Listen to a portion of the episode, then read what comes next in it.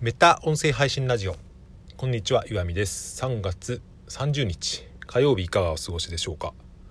今日もいつもとちょっと時間がずれた配信に収録になってるんですが、えー、短くポッドキャストのですね編集してて思ったこととあとコメント返しが、え、いくつかさせていただこうと思います。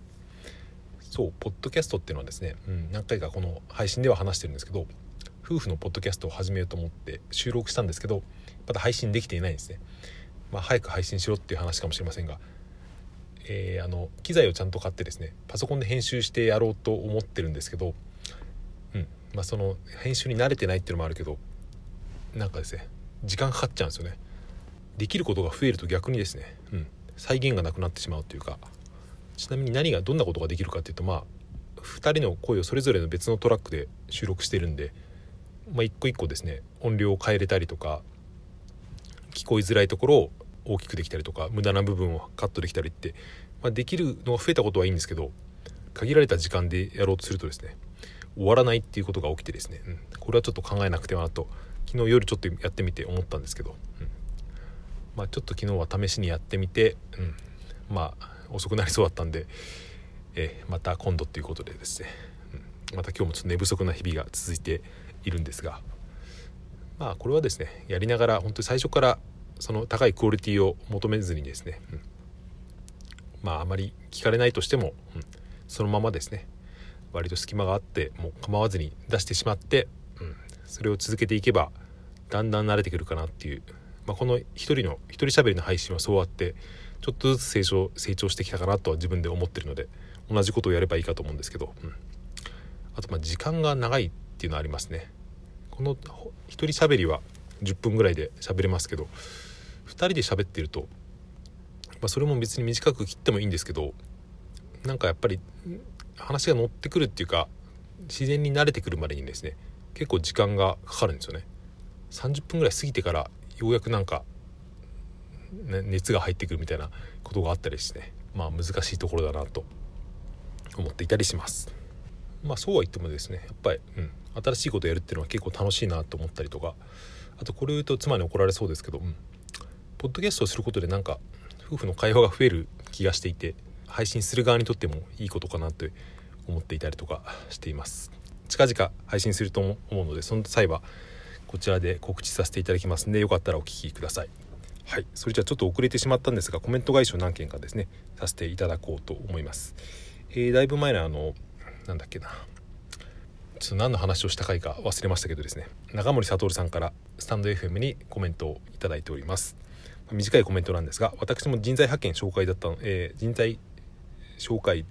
出身だったのでめっちゃ分かりますということでそうこれはですね、うん、人が環境によって性格が形作られるってそういう話をした回にコメントをいただいたんですけど僕も前その人材派遣業界で働いてて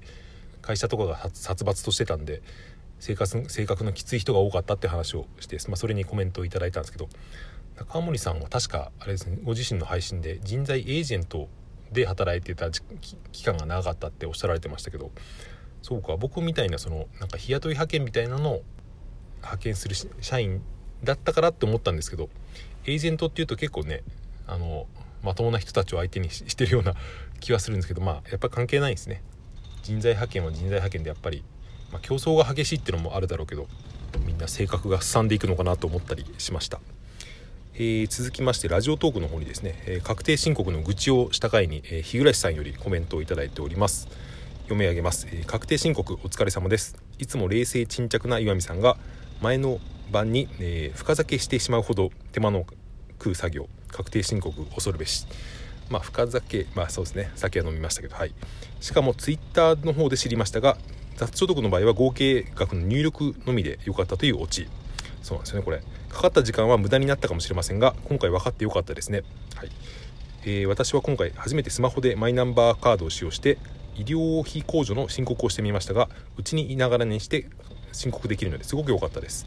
人との関わりは少なければ少ないほどトラブルもストレスも軽減します。私には向いている申告方法だと思いましたと。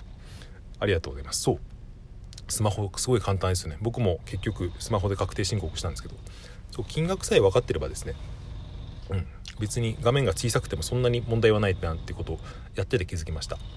あとそのパソコンの e-tax に比べてですねスマホの確定申告はめっちゃサクサク動いてですね分かりやすいし快適だっていうのを気づいて、うん、僕もこれからスマホでやろうと思いました、うん、まあそうかかった時間はね今回無駄になったんですけどこれからの学びになったということで、うん、それは確かに良かったと思いますがこの配信した時はですね本当にまさに、うん、もう何て言うかもううんざりしているところだったのでお聞き苦しい話をしてしまいましたが聞いていただいてありがとうございます。はいえー、ちょっと時間がないのでこんな感じで終わりにさせていただきたいと思います。ちょっと周りもうるさいし噛みまくってる気もしますが最後までお聴きいただいてありがとうございました。今日も良い一日をお過ごしください。さようなら。また明日。